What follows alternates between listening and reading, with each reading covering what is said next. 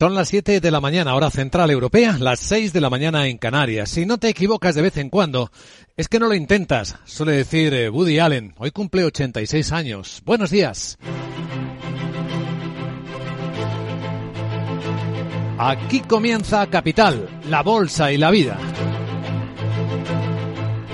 Y despertando en este jueves, primer día del mes de diciembre, vemos rebote en los mercados de todo el mundo bajada del dólar, después de que el presidente de la Fed, Jerome Powell, simplemente insinuara que en este mes de diciembre ya las subidas de tipos de interés iban a ser más pequeñitas.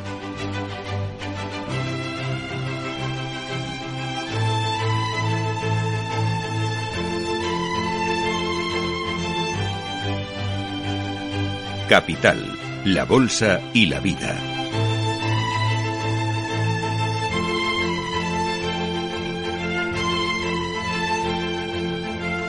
Luis Vicente Muñoz.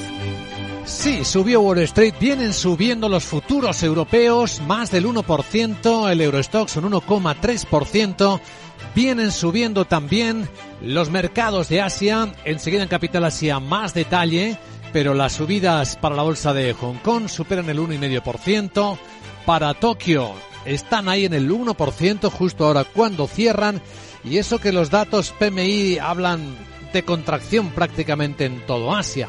Pero las palabras de Jerome Powell han sido un motor que están empujando este rebote en las bolsas y una ligera corrección en los bonos, en los bonos y en el dólar. Ahí tenemos el euro subiendo a 1,0444 dólares en las palabras, en las pantallas de XTV. Tiene sentido, decía eh, el presidente de la Fed, Jerome Powell, moderar el ritmo de nuestras subidas de tipos a medida que nos acercamos a nivel de contención, que será suficiente para reducir la inflación. El momento de moderar el ritmo de la subida de tipos podría llegar tan pronto como en la reunión de diciembre. Aunque no es esta la declaración más recogida por los medios financieros a estas horas de la mañana en todo el mundo sino la confesión de Sam Backman Fried después del desastre de la plataforma de criptos FTX diciendo que él nunca había querido cometer un fraude.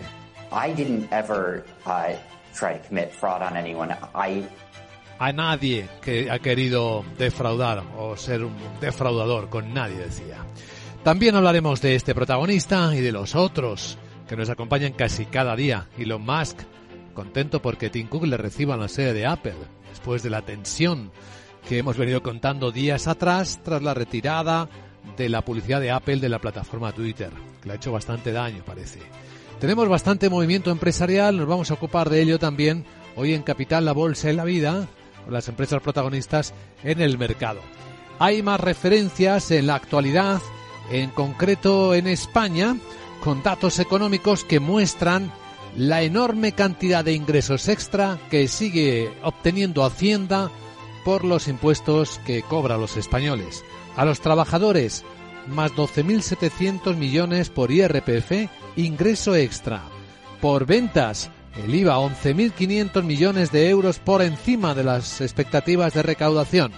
En total, son más 32.300 millones de euros los que lleva un 17% de crecimiento, aprovechando, estos que son caídos del cielo, la subida de los precios del coste de la vida de los ciudadanos.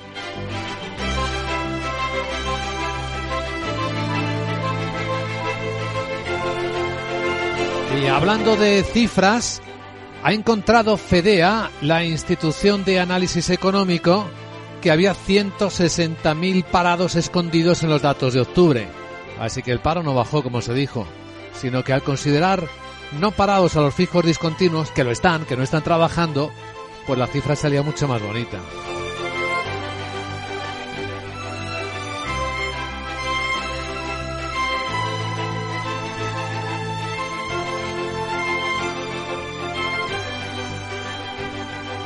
Bueno, ¿qué tenemos hoy por delante? Tenemos eh, negociación sobre eh, las pensiones, la reforma con las medidas planteadas por el ministro de Seguridad Social siguen en discusión. Anoche en televisión, en la sexta, Antonio Garamendi, el presidente de COE, hablaba de ellas. Cada punto de IPC son 1.500 millones estructurales que vienen eh, ya para siempre a España. Y no solo hay que pensar en lo que va a pasar este año, lo importante es saber qué va a pasar en las pensiones de aquí a 20 a 30 años. Yo creo que es urgente que el Pacto de Toledo se siente en hablar. No es tanto el tema de que los sindicatos y nosotros nos sentemos aquí. Sí, eso es lo que ocurrirá hoy, pero el Pacto de Toledo, comisión parlamentaria que existe desde hace años, precisamente para que esto se convierta en pacto de Estado, porque va a afectar a muchos de los gobiernos que vengan, ha quedado prácticamente paralizado, como vemos en esta legislatura, y a cambio lo que hay son propuestas que aparecen diferentes según el día de la semana, según el último estudio del Ministerio de Seguridad Social. En un momento en el que la OIT pone el dedo en la llaga. Es información de esta noche. ¿Saben qué está pasando con los salarios reales? Están bajando en todo el mundo y por primera vez en el siglo XXI. Los datos que tenemos hasta mitad de año muestran lo que dice Rosalía Vázquez Álvarez, econometrista y especialista en salarios, que es la autora principal de este informe de la OIT. Que el principal uh, hallazgo es que el crecimiento salarial mundial, considerado como salario medio mensual, ha disminuido por primera vez en el siglo XXI hasta alcanzar cifras negativas. La estimación global es una caída del 0,9%. En España, del 3,5%. En España, de nuevo, trabajadores empleo sufriendo lo peor.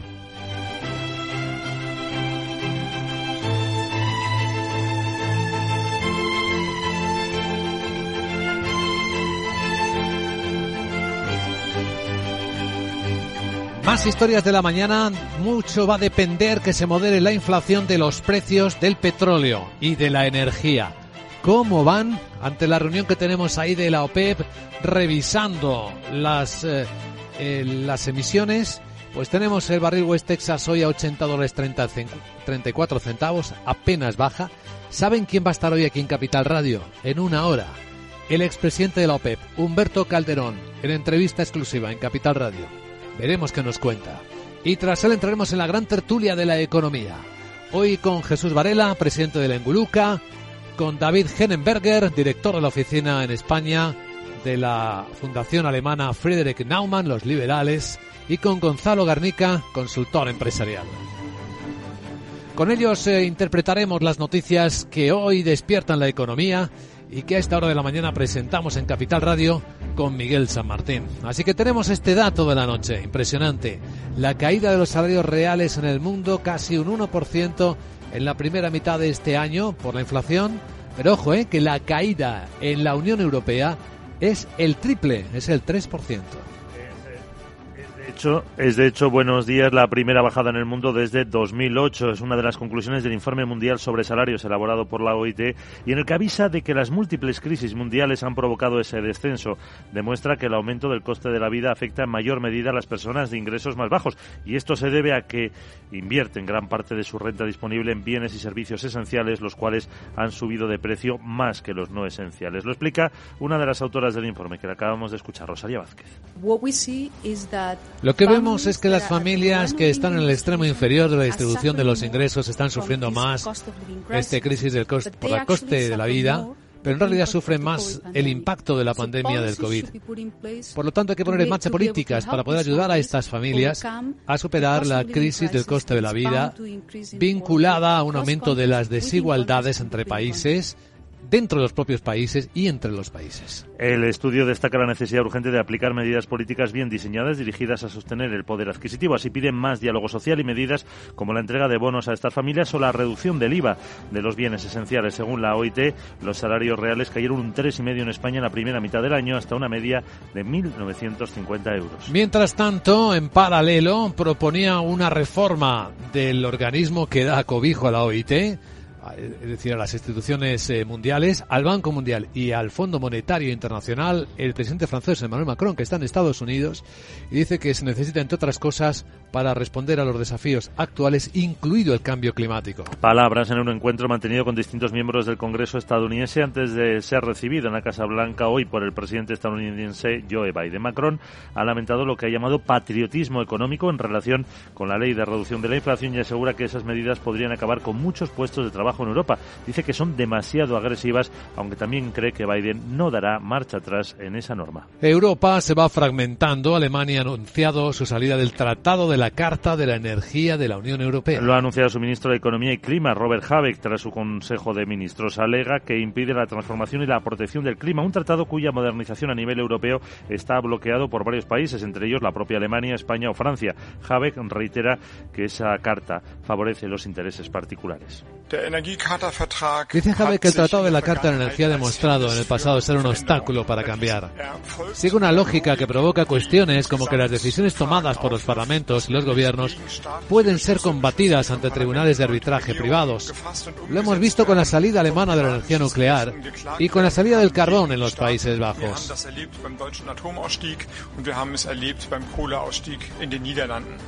Eso sí, reconoce que legalmente el abandono del tratado no será efectivo hasta dentro de 20 años debido a una cláusula que contiene algo que el ministro califica de noticia amarga. Así es, todo eso va muy lento. Pues en relación con la energía y Alemania, el gigante gasístico ruso Gazprom afirma que no ve que pueda que haya violado el contrato por fuerza mayor con Uniper cuando primero recortó y después suspendió los suministros de gas eh, a Alemania a través del gasoducto Nord Stream, eh, después de que la compañía germana iniciara un proceso de arbitraje internacional. Gazprom asegura que protegerá sus intereses dentro del marco legal y no reconoce ni la violación de los contratos ni la legitimidad de las reclamaciones por daños y perjuicios declaradas por Uniper. Su CEO asegura que la sustitución del gas ruso le ha costado hasta ahora a Alemania unos 11.600 millones de euros y le supondrá un mayor coste hasta finales de 2024. Cifras impresionantes. Por cierto, en Hungría el gobierno cuenta ya con tener acceso a los fondos europeos en 2023. Porque considera que la propuesta de la Comisión de mantener congelado parte de ese dinero ya lo tenían previsto. Su ministro responsable de estos fondos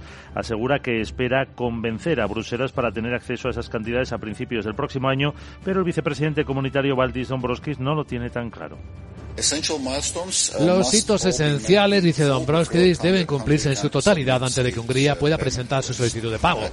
Si no lo cumple, se bloquearán los fondos, la totalidad de los pagos y todos los siguientes.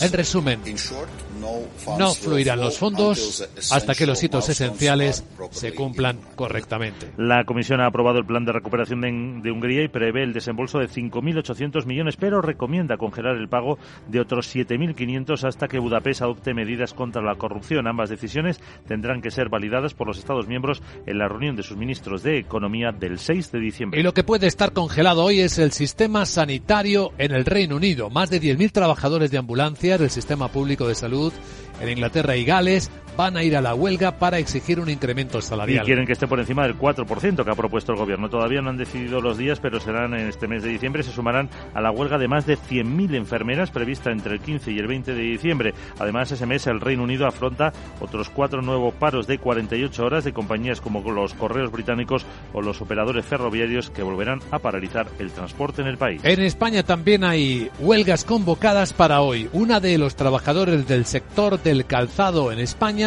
convocada por comisiones UGT y sería la primera del sector en 45 años. Son cerca de 30.000 personas empleadas y reclaman incrementos salariales anuales que garanticen el poder adquisitivo. Los sindicatos han recordado que el convenio colectivo de la industria del calzado es el segundo con peores retribuciones salariales y con las jornadas más largas de la industria. Piden un incremento salarial del 4% para este año y el próximo, del 2,5% para el 24 y del 2% para el 25, con una cláusula de revisión del 80% del IPC real, así como la reducción de la jornada anual en 12 horas y el 100% del primer día de baja por incapacidad temporal. En otro sector, en el de la defensa, hay buenas noticias empresariales y laborales, porque Navantia acaba de firmar con Arabia Saudí un memorándum de entendimiento que recoge un futuro programa de construcción de cinco buques de combate. Se traducirá en un contrato a lo largo de 2023. Este memorando, los buques se construirán conjuntamente en el astillero de San Fernando en Cádiz y otro de Navanti en Arabia Saudí, lo que supondrá un impacto de 7.500 empleos cualificados. Y ya entrando en la agenda de hoy, un momento Sarabot, ya sabéis que sindicatos y patronal va a reunirse de nuevo con la Seguridad Social en la mesa de diálogo para la reforma de las pensiones. Será en poco más de dos horas después de que el lunes el Ministerio planteara una extensión del periodo de cómputo para calcular la pensión de 25 a 30 años con la exclusión de las peores 24 mensualidades. El presidente de la COE, Antonio Garamendi, critica a Sexta la falta de tiempo para estudiar la propuesta de escriba y dice que no les han dado ningún documento. En todo ese tiempo no nos han mandado ni un papel y pretende que contestemos de aquí a 10 días de un tema que es muy serio, que, a ver, ¿Qué, ¿Qué es lo que me gustaría? Pues como a los demás, me encantaría que fuera todo bien. Ahora, ¿eso qué significa? Pues que podemos quebrar el sistema. Lo digo con toda claridad. Pero el secretario de Estado de Seguridad Social, Borja Suárez, dice que al final se acabará aprobando. Los elementos eh, que tienen que ver con el periodo de cómputo, que no nos estamos sacando la manga, sino que simplemente están claramente definidos en el plan de recuperación. Bueno, sí, ya estamos en la agenda del jueves, del primer día del mes de diciembre. Sara Bot, muy buenos días. Muy buenos días Luis Vicente. Y Jueernes se publican los datos de PMI del sector manufacturero de noviembre. Además en Alemania se conocerán las ventas al por menor de octubre. En el Reino Unido tendremos el índice de precios de la vivienda de octubre. El Tesoro español subasta bonos y obligaciones con varios vencimientos y también emite deuda Francia. En la zona euro se conocerá la tasa de desempleo de octubre. Y en Estados Unidos se publican las peticiones semanales de subsidio por desempleo. Sí. El informe Challenger sobre puestos de trabajo y el índice de precios de gasto de consumo personal. También conoceremos las matriculaciones de turismos, comerciales e industriales en noviembre en España. Esto es todo y en la redacción he visto hoy también que... Laura no está, Eh, Laura se fue. Jeje, aunque está currando que yo lo sé y nos contará cositas chulis sobre energía. Bueno te dejo que me voy a catar que tengo que hablar con Luis Padrique a ver si me pone hoy en el partido contra Japón que no nos jugamos tanto y hará falta mi visión del juego. Uy. ¿A qué sí? Sí. Ya me veo levantando la copa. Chao. Bueno, no sé si tanto, pero con tu inteligencia artificial seguro que algo puedes ayudar, querida Sara. A continuación en Capital Radio vamos a ver hasta qué punto está empujando al mercado asiático las palabras de Powell y qué otros protagonistas tenemos ya en el comienzo de diciembre. Bontobel Asset Management. Calidad suiza con el objetivo de obtener rendimientos superiores a largo plazo. En Bontobel Asset Management siempre estamos a la vanguardia de las inversiones activas en bonos y acciones. Para más información, entre en nuestra página web bontobel.com barra m. Bontobel Asset Management, su especialista global en fondos de inversión. Un millón de likes. Reseñas del negocio con cinco estrellas. En Orange reinventamos nuestras tarifas Love Empresa. Ahora incluyen cosas tan importantes para tu negocio como el crecimiento. Por eso te ayudamos a aumentar la visibilidad de tu empresa en Internet. Llama ya al 1414. Las cosas cambian. Y con Orange Empresas, tu negocio también. Orange. No se pierda este sábado gratis con Expansión Guía de Fondos 2023. Un amplio análisis de los mejores fondos para invertir y sacar el máximo rendimiento a los ahorros. Sepa qué tipo de fondo elegir y cuáles son más rentables. Conozca las características de cada clase de fondo para tomar las mejores decisiones. Guía de Fondos 2023. Este sábado en tu kiosco gratis con Expansión. Capital, la Bolsa y la Vida. Con Luis Vicente Muñoz.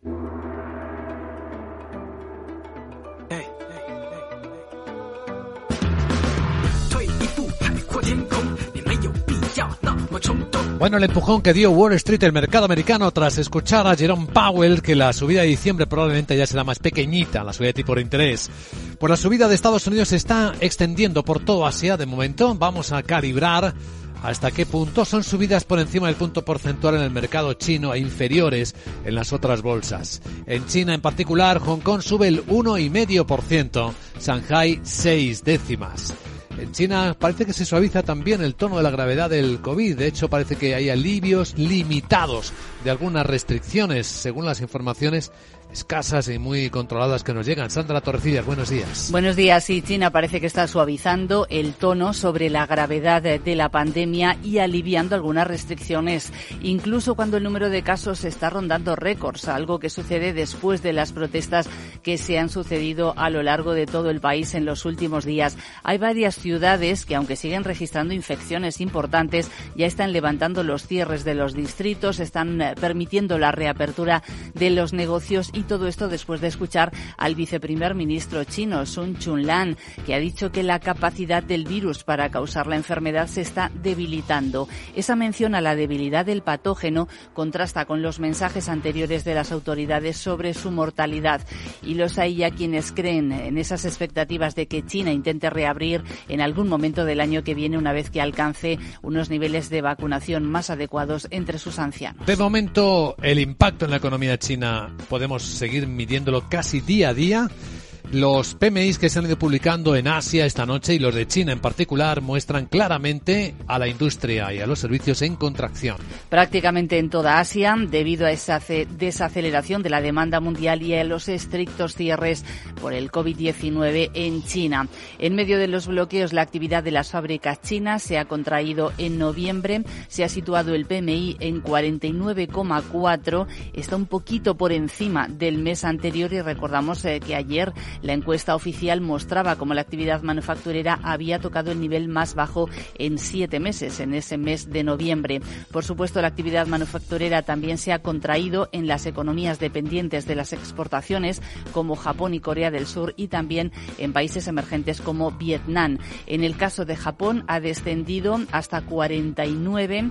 Es la primera contracción desde noviembre de 2020 y la actividad de las fábricas de Corea del Sur se ha contraído por quinto mes consecutivo, aunque el descenso se ha moderado ligeramente, lo que posiblemente sugiere que lo peor ya haya pasado para las empresas coreanas. El impacto de los problemas de China se ha sentido en toda Asia. El PMI de Taiwán también eh, está eh, en 41,6, clara zona de contracción, y también sucede lo mismo en Vietnam y en Indonesia. Hay un dato de Corea del Sur de sus exportaciones que también mide la debilidad de la economía china y es como le han caído las exportaciones en general, pero a China en particular. Sí, las eh, ventas al exterior de Corea del Sur han sufrido en noviembre la mayor caída en 30 meses, un descenso del 14% y ahí se ha notado sobre todo la lenta demanda de China y también el declive de la industria de semiconductores. El dato es peor de lo que se estaba esperando. Corea del Sur es la primera gran economía exportadora que informa de datos comerciales y por tanto proporciona una visión temprana de cómo está la salud del crecimiento mundial y, la, y, de las exportaciones. Los envíos a China de Corea del Sur, eh, que es su principal mercado, han caído más de un 25% y es el sexto mes consecutivo de descensos. Bueno, si hay un indicador de futuro y de tendencia que también es importante, es eh, la inversión de las empresas, conocido como CAPEX en Japón. ¿Cómo se ha comportado? Pues ha aumentado el gasto en las plantas, en los equipos y ese dato de, de CAPEX ha subido un 9,8% en el tercer trimestre en tasa interanual. Es la sexta subida trimestral consecutiva. Un gasto de capital sólido eh, que puede mantener vivas las esperanzas de una recuperación impulsada por la demanda privada. De hecho, el próximo 8 de diciembre el Gobierno va a publicar datos del PIB y los analistas no descartan que pueda revisarlo al alza después de conocer estos buenos datos esta mañana. La estimación inicial fue de una contracción anualizada del 1,2%. Como ven, datos mixtos, por lo tanto, en el lado asiático, como en la economía, todo tiene cara y cruz.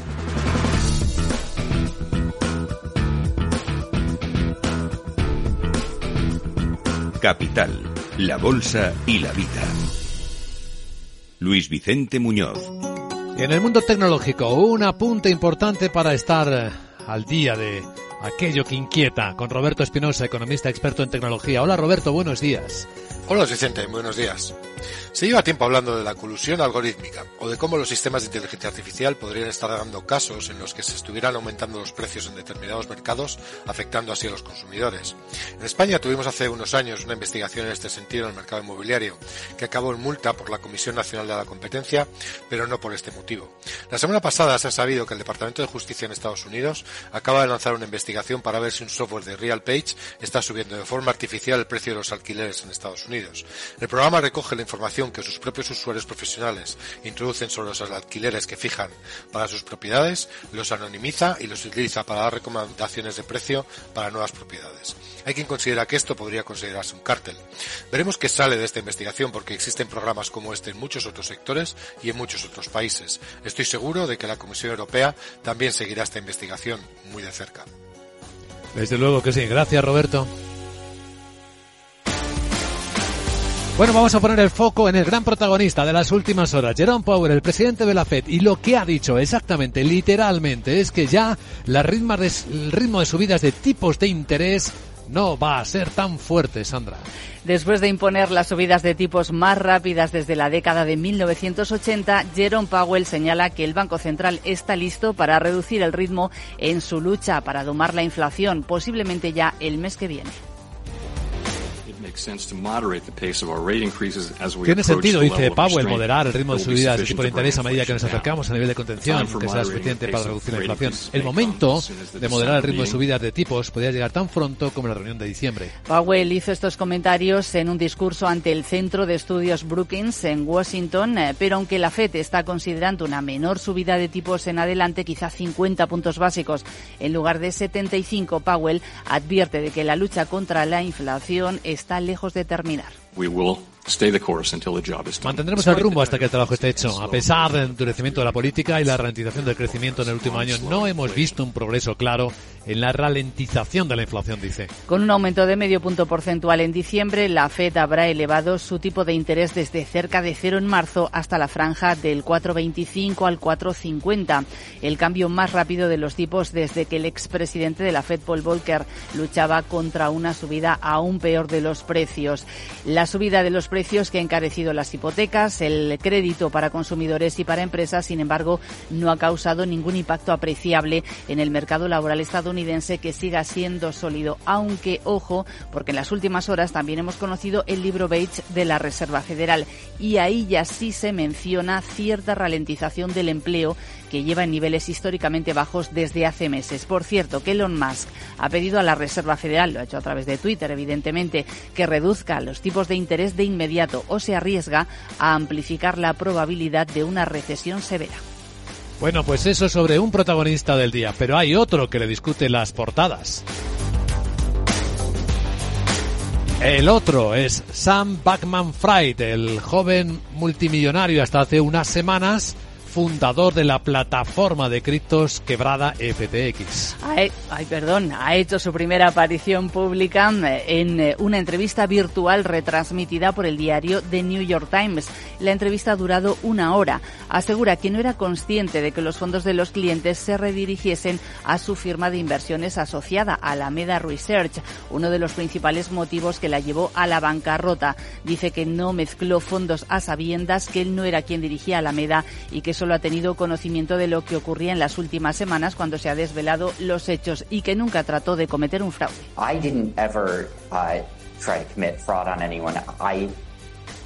Y hoy que es jueves, tenemos un programa muy especial de inversión inmobiliaria en Capital Radio a partir de las diez y media con Meli Torres. Hola Meli.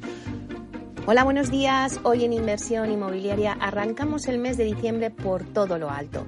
Hoy es un día especial porque hemos querido realizar el programa fuera de Capital Radio nos vamos a ir a la inauguración de la nueva oficina de alquiler seguro gestión patrimonial en directo en pleno centro de Madrid, en la calle Ramón de la Cruz. Hoy vamos a hablar de la gestión de patrimonio inmobiliario.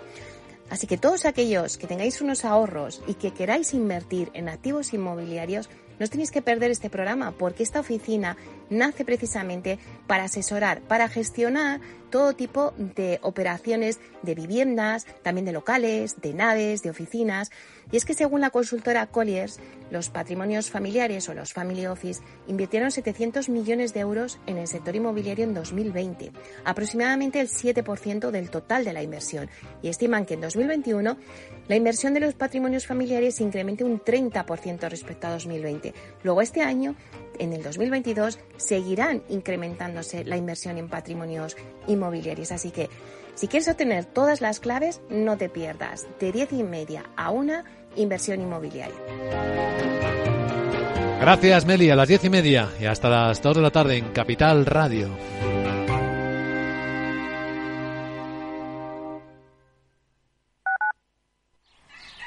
Aquí, en la Comunidad de Madrid, todos podemos tener un pueblo. Contamos con más de 140 pueblos de menos de 20.000 habitantes. Pequeños, bonitos, con mucho encanto, rodeados de naturaleza, con los mejores servicios públicos y sistemas de conectividad. Vente, estamos muy cerca. Comunidad de Madrid. Las mujeres mayores son víctimas invisibles. Ante la violencia, denuncia. En la Comunidad de Madrid trabajamos para erradicarla. Llama al 012 Mujer. Estamos a tu lado. Pacto de Estado contra la Violencia de Género. Comunidad de Madrid. Información, análisis, previsiones, recomendaciones, todo lo que necesitas saber para tomar tus decisiones de inversión en Mercado Abierto, de 4 a 7 de la tarde con Rocío Arbiza, Capital Radio. Capital Radio.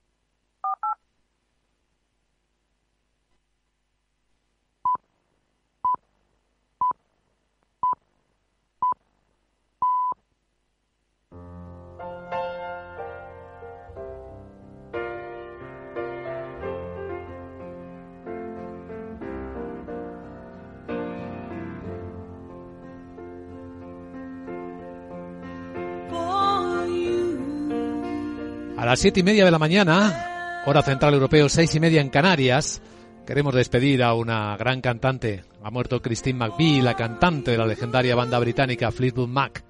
En esta canción decía en voz alta, con esa preciosa voz que, que ella tenía y que nos deja, que le deseaba todo el amor del mundo a la gente, pero sobre todo se lo deseaba a sí misma, mientras los pájaros siguen cantando como si supieran la propia canción.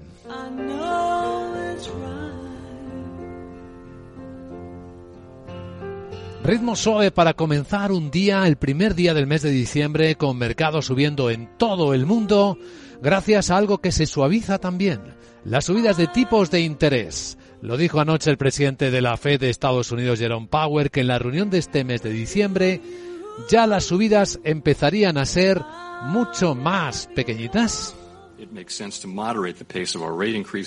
Y que tiene sentido moderar el ritmo de las subidas de tipos a medida que nos acercamos al nivel de contención suficiente para reducir la inflación. Aunque el momento del, de moderar este ritmo de subidas de tipos puede ser efectivamente la reunión de diciembre.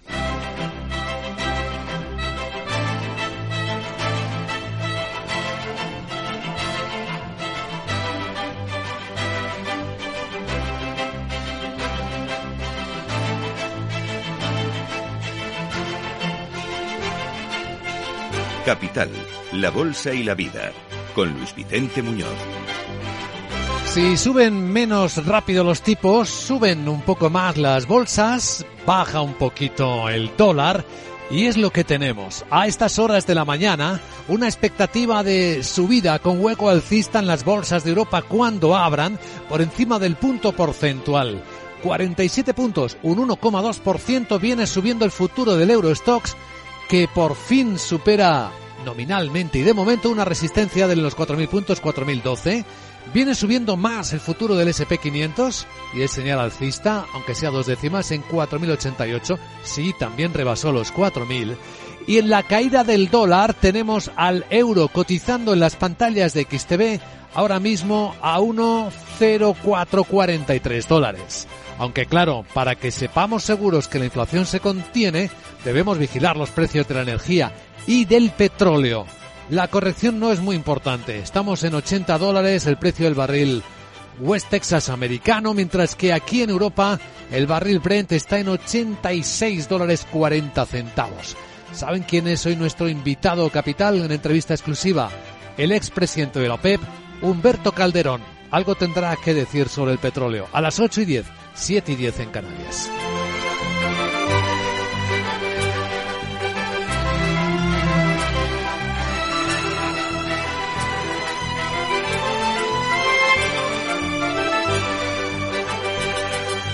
Mientras que la actualidad pasa por otros protagonistas, con nombre propio, Sam Backman Fried, el fundador de la plataforma Crypto FTX, que asegura con voz eh, temblorosa que él no quería cometer fraude con nadie.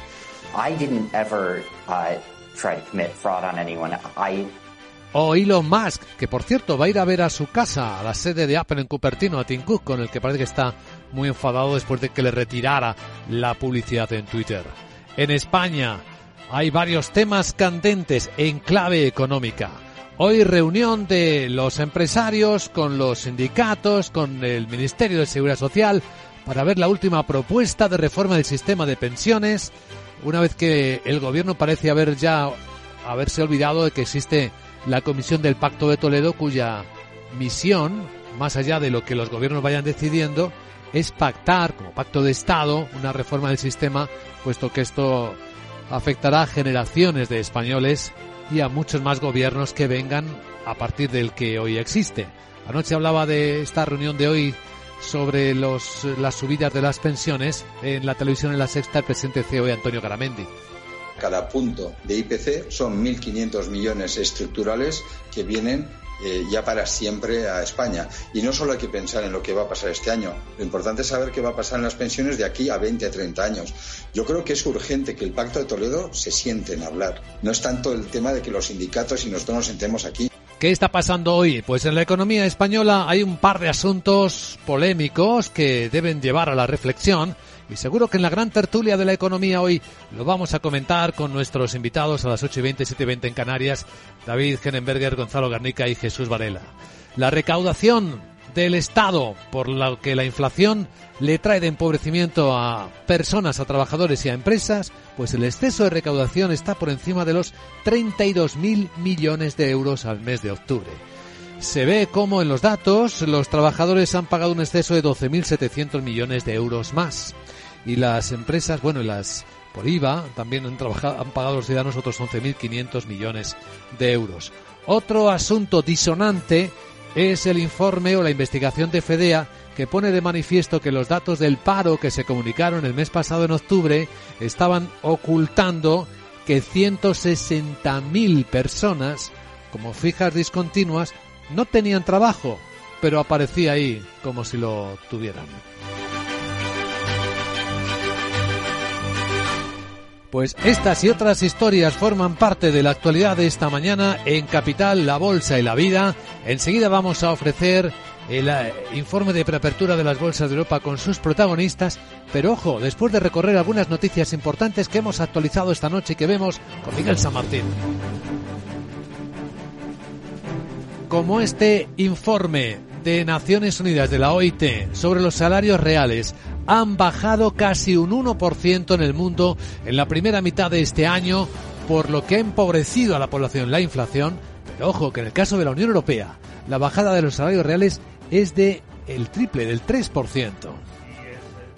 Es la primera caída en el mundo desde 2008, una de las conclusiones de ese informe mundial sobre salarios elaborado por la OIT y en el que avisa de que las múltiples crisis mundiales han provocado el descenso. Demuestra que el aumento del coste de la vida afecta en mayor medida a las personas de ingresos más bajos y se debe a que invierten gran parte de su renta disponible en los bienes y servicios esenciales que son, les, que son los que han subido más de precio por encima de los no esenciales. Lo ha explicado una de las autoras del informe, Rosalía Vázquez.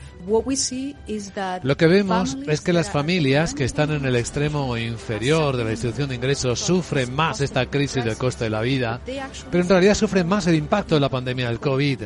Por lo tanto, hay que poner en marcha políticas para ayudar a estas familias y superar la crisis de coste de la vida que está vinculada a aumento de la desigualdad entre los países y dentro de los países. El estudio destaca la necesidad urgente de aplicar medidas políticas bien diseñadas dirigidas a sostener el poder adquisitivo. Así piden más diálogo social y medidas, por ejemplo, la entrega de bonos a estas familias o la reducción del IVA de los bienes esenciales. Según la OIT, los salarios reales han caído un 3,5 en España en la primera mitad del año hasta una media de unos 1.950 euros brutos. Noticias de la noche que de la guerra. El presidente ucraniano Zelensky dice que va a anunciar en breve medidas poderosas frente a las ofensivas rusas que se están viendo en la zona del Donetsk. Y es que las tropas rusas avanzan en el suroeste de la estrategia ciudad de Baimut, en la región oriental de Donetsk, en tanto que intentan afianzarse en la vecina Lugansk, donde el ejército ucraniano resiste y ha liberado ya 13 localidades. El secretario de Estado de Estados Unidos, Anthony Blinken, al final de la reunión de los ministros de la OTAN en Rumanía, asegura que la estrategia de Putin no funcionará. Eh, tenemos claro el difícil invierno que nos espera. Sabemos cómo es el libro de jugadas del presidente Putin, congelar y hacer pasar hambre a los ucranianos, obligarles a abandonar sus hogares, aumentar los costes de la energía, los alimentos y otros gastos domésticos, no solo en toda Europa, sino en todo el mundo, y luego intentar dividir nuestra coalición. El presidente Putin cree que si consigue elevar los costes lo suficiente, el mundo abandonará Ucrania y esto lo dejará a su suerte. Su estrategia no ha funcionado ni va a funcionar. Blinken ha cifrado en 40.000 millones de dólares la ayuda en armas dada por la OTAN a Ucrania desde el inicio de la invasión y ha prometido más para evitar así que el presidente Putin tome como rehén al resto del mundo. Pues sí, hay noticias de división del mundo. Alemania ha anunciado que sale del Tratado de la Carta de la Energía de la Unión Europea. Lo ha dicho su ministro de Economía y Clima, el verde Robert Habeck, tras una reunión del Consejo de Ministros, alega que impide la transformación y la protección del clima, un tratado cuya modernización a nivel europeo está bloqueado por varios países, entre ellos la propia Alemania, pero también España y Francia. Habeck reitera que favorece los intereses particulares. El Tratado de la Carta de Energía, dice el ministro alemán, ha demostrado en el pasado ser un obstáculo para el cambio. Sigue una lógica que provoca cuestiones como que las decisiones tomadas por los parlamentos y los gobiernos puedan ser combatidas ante tribunales de arbitraje privados. Lo hemos visto con la salida alemana de la energía nuclear y también con la salida del carbón en los Países Bajos. Eso sí, reconoce que legalmente el abandono del tratado no será efectivo hasta dentro de 20 años, debido a una cláusula que contiene y algo que el ministro califica de noticia amarga.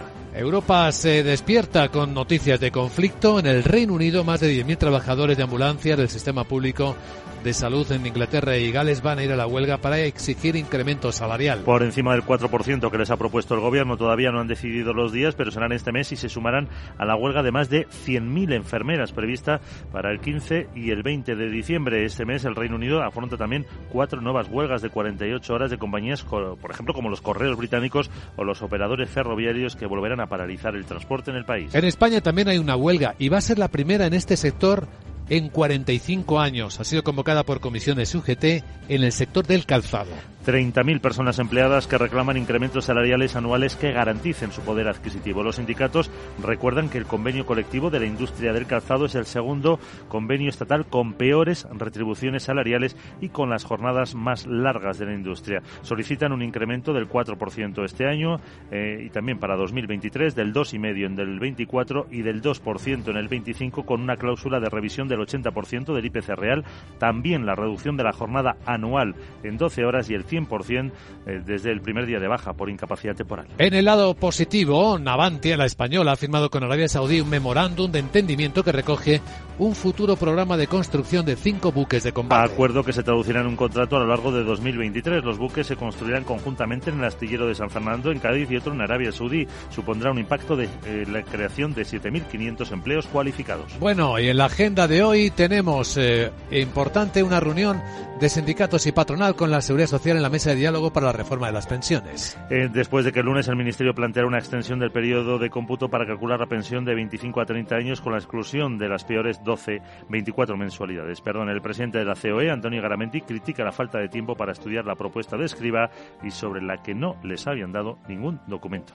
En todo ese tiempo no nos ha mandado ni un papel y pretende que contestemos de aquí a 10 días de un tema que es muy serio. Que, a ver, ¿Qué, es lo que me gustaría? Pues como a los demás, me encantaría que fuera todo bien. Ahora, ¿Eso qué significa? Pues que podemos quebrar el sistema. Lo digo con toda claridad. El secretario de Estado de Seguridad Social, Borja Suárez, dice que al final se acabará aprobando los elementos eh, que tienen que ver con el periodo de cómputo que no nos estamos sacando de la manga, sino que simplemente están claramente definidos en el plan de recuperación. Muy buenos días Luis Vicente. Hola Sara. Te recuerdo y seguro que tu body lo sabe que es jueves se publican los datos de PMI del sector manufacturero de noviembre. Además en Alemania se conocerán las ventas al por menor de octubre. En el Reino Unido tendremos el índice de precios de la vivienda de octubre. El Tesoro español subasta bonos y obligaciones con varios vencimientos y también emite deuda Francia. En la zona euro se conocerá la tasa de desempleo de octubre. Y en Estados Unidos se publican las peticiones semanales de subsidio por desempleo. El informe Challenger sobre puestos de trabajo y el índice de precios de gasto de consumo personal. También conoceremos las matriculaciones de turismos, comerciales e industriales en noviembre en España. Hoy te tengo que presentar un nuevo colega, cosa que no hago hace un montonazo, pero me da miedito. Es un robot policía de San Francisco que irá armado y con permiso para disparar. El futuro refuerzo de la ley. Robocop. Están locos estos americanos. Mm. ¿A qué sí? Eso no me pega nada, nada, nada. No te pega. Yo soy Flower Power. Gracias por su cooperación. Jeje. Eso. Bueno, ahora lo ves en el Trinster. Trinster. Twister de tu amigo en el, Twitter. En el Twitter me los enseñas, sí, porque a ti no te veo más armada de lo que ya aporta tu ingenio inagotable, querida Sara. Bueno, esto y algo más.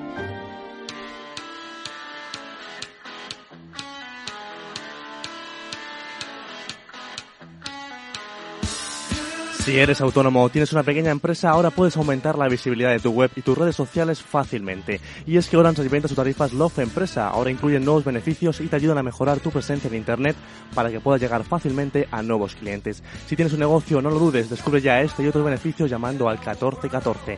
Las cosas cambian y con Orange Empresa tu negocio también. Bueno, enseguida vamos a presentar ya el informe de preapertura de los mercados de Europa. Vamos a tomar la temperatura que se ha elevado un poquito después de escuchar a Jerome Powell.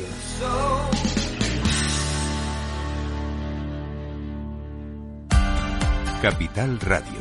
Escucha lo que viene. Luis Vicente Muñoz.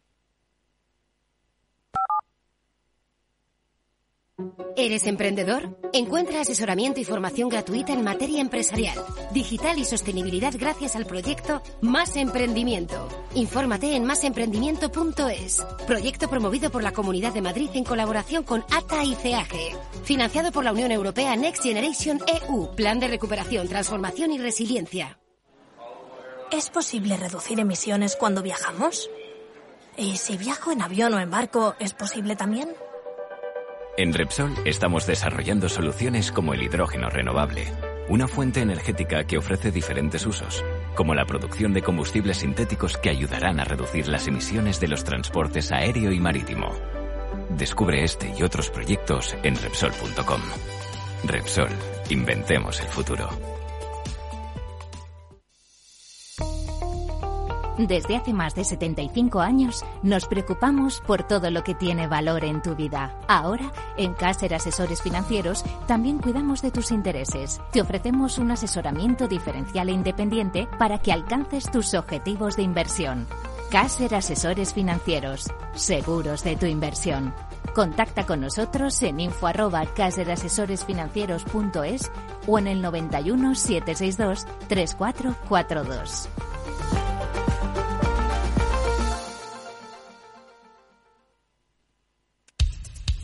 Capital, la Bolsa y la Vida, con Luis Vicente Muñoz. Las pantallas de CMC Markets muestran claramente cómo las bolsas de Europa van a abrir tranquilamente al alza después del impulso que dio al mercado Jerome Powell, estábamos comentando, ya prometiendo, dejando ver subida de tipo de interés. Siguen las subidas, ¿eh? pero a un ritmo mucho más ligero. Tenemos futuros del mercado europeo, del Eurostox, subiendo un 1,2% en 4011.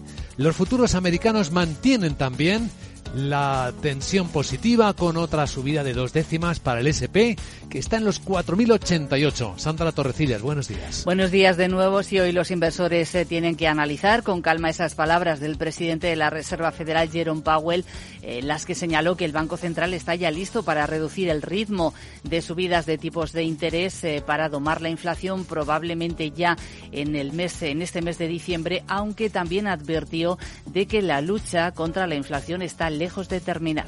We will stay the course until the job is done. Despite the tighter policy and slower growth over the past year, we have not Mantenemos el rumbo hasta que el trabajo esté hecho, a pesar del endurecimiento de la política y la ralentización del crecimiento en el último año, no hemos visto un progreso claro en la ralentización de la inflación, La subida de los tipos ha encarecido las hipotecas, el crédito para consumidores y empresas, sin embargo, no ha causado impacto apreciable en el mercado laboral estadounidense, que sigue siendo sólido, aunque sí que hemos eh, leído ya en el libro Beige de la Reserva Federal, eh, ahí se observa ya cierta ralentización del empleo que lleva en niveles históricamente bajos desde hace meses. Los comentarios de Powell en la institución Brookings en Washington han hecho que el dólar estadounidense y el rendimiento de los bonos del Tesoro hayan bajado. En Europa, atentos hoy a todos los datos de PMI de actividad del sector manufacturero de noviembre, después de ver cómo prácticamente todos en la zona asiática están en zona de contracción. Bueno, protagonista, Roche.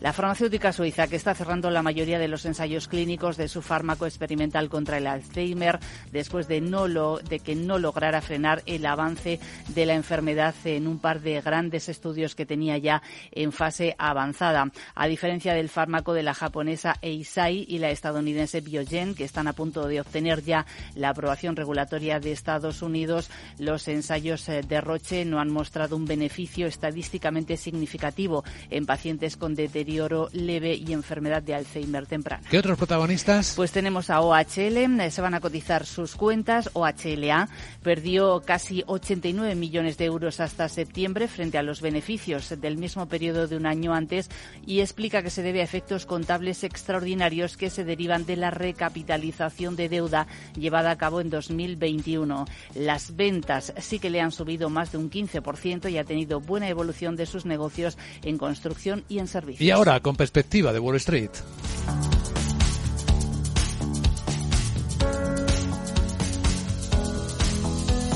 Capital, la Bolsa y la Vida. ¿Aún no sabes lo que es el kit digital? Más de 200.000 empresas ya lo han solicitado. Si eres autónomo o una pyme de menos de 50 trabajadores, pide ya tu bono digital de hasta 12.000 euros. Es el momento de trabajar conectados, de hacer crecer tu negocio, de mejorar tu ciberseguridad, de disfrutar de los beneficios de la digitalización. Únete al cambio digital. Infórmate en acelerapyme.es. Financiado por la Unión Europea. Next Generation. Plan de recuperación. Gobierno de España. Bueno, tremendo rebote de Wall Street, Miguel. Fuertes subidas después de que escucharan las bolsas ayer a Powell. El Dow subió un 2,18%. También eh, vimos eh, subidas del eh, Nasdaq del 4,41 y el S&P un poquito más de un 3. Pero también hay que hacer balance de cómo fue noviembre. El Dow subió un 5,67, un 5,12 el S&P y el Nasdaq un 4,18. Pero los tres indicadores arrojan pérdidas en el conjunto del año. También esas palabras de la FED influyeron en el rendimiento del bono del Tesoro de 10 años que llegó a superar el 3,8% para luego desinflarse hasta el 3,61. También influyeron datos del mercado laboral con 10 millones de nuevos puestos abiertos en octubre, menos de lo previsto. Mm, ganancias para Microsoft por encima del 6, Salesforce del 5,6 o Apple casi un 5. Mm, solo bajó Walmart y 3M y no llegaron al 0,5%. En el S&P 500, atención a Steel que subió casi un 10 o Netflix con un 8,75%, también más de un 8,5% HP, el farolillo rojo, NetApp, que se dejó un 5,82%. ¿Cómo está la expectativa? Esperamos dos subidas de tipo de interés en Estados Unidos, y solo dos, y de 50 puntos básicos. La primera este mes de diciembre, lo que los dejaría entre el 4,25 y el 4,50. Y la segunda sería en febrero del año que viene, y los podría llevar hasta el 5%. Ahí supuestamente se detendría la subida para iniciar los descensos quizá un año después.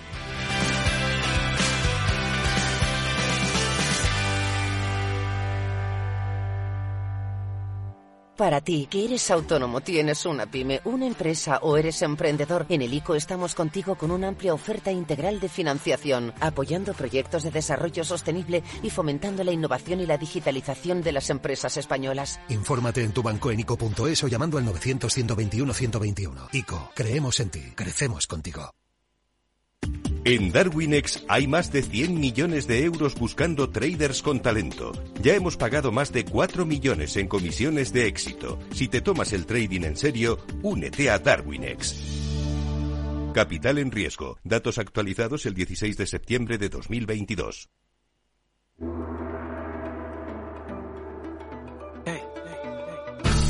Ese entusiasmo en Wall Street se está trasladando a buena parte del mercado asiático. Las subidas son lo dominante.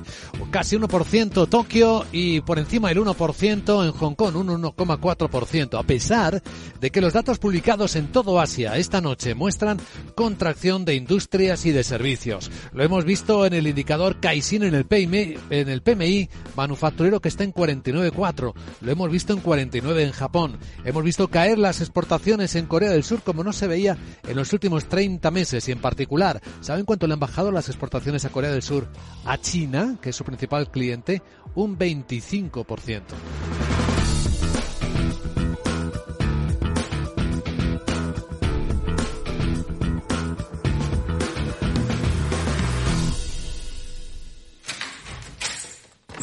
Salón.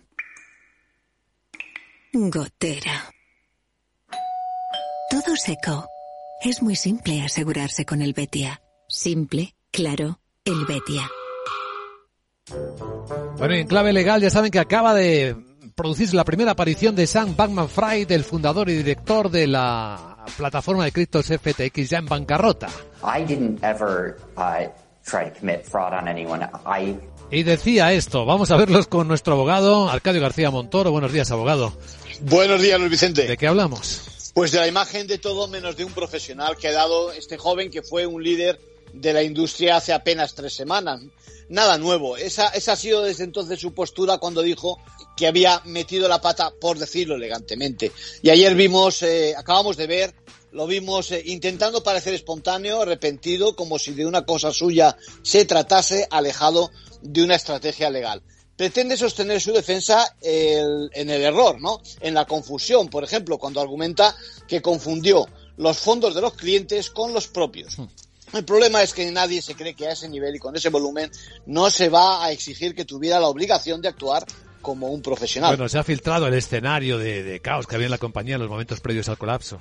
Claro, es que todos parece contribuir a dibujar ese ambiente de inexperiencia, inconsciencia de la gravedad de la situación, desde su equipo legal que dicen llevaba días aconsejándole que solicitase la intervención de la empresa, hasta las llamadas que dicen estos que hicieron a su familia como último recurso para hacerle entrar en razón. Lo que pasa es que en paralelo también circulan sus mensajes a sus colaboradores pidiéndoles poco menos que mantengan la calma porque estaba intentando salvar la situación y esto no le ayuda porque, bueno, le describe como ese señor feudal responsable del caos que la intervención precisamente ha descrito. En conclusión, Pues hemos pasado de aquella de aquella foto de ejecutivo exitoso que campaba a sus anchas en el feudo a este selfie de joven inexperto, pero me temo que estrategia de defensa aparte, las contradicciones y los hechos que hablan por sí solos le van a pasar factura. gracias, abogado.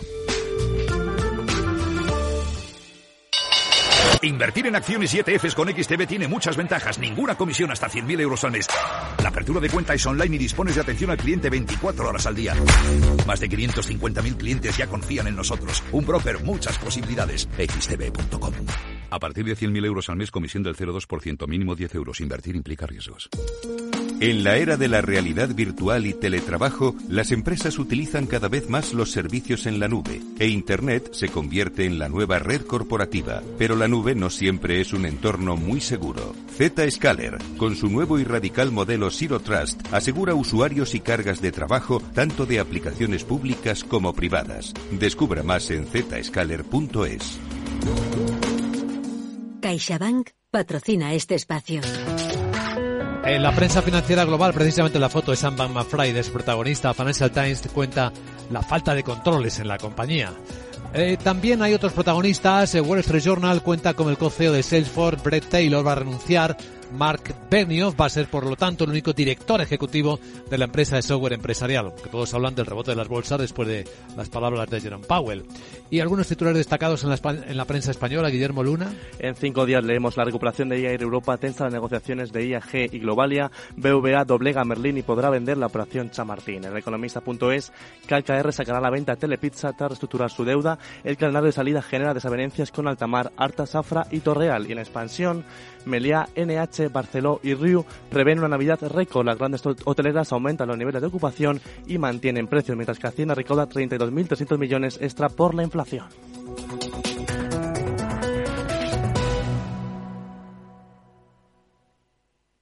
CaixaBank ha patrocinado este espacio. Tú quieres disfrutar de la Navidad. Yo quiero que lo hagas ya. Con la tarjeta MyCard de CaixaBank, haz tus compras hoy y empieza a pagarlas en el 2023. Infórmate en caixabank.es. CaixaBank. Tú y yo. Nosotros. MyCard. Tarjeta de crédito emitida por CaixaBank Payments and Consumer. Promoción válida hasta el 31 de enero de 2023. Capital Radio. Escucha lo que viene.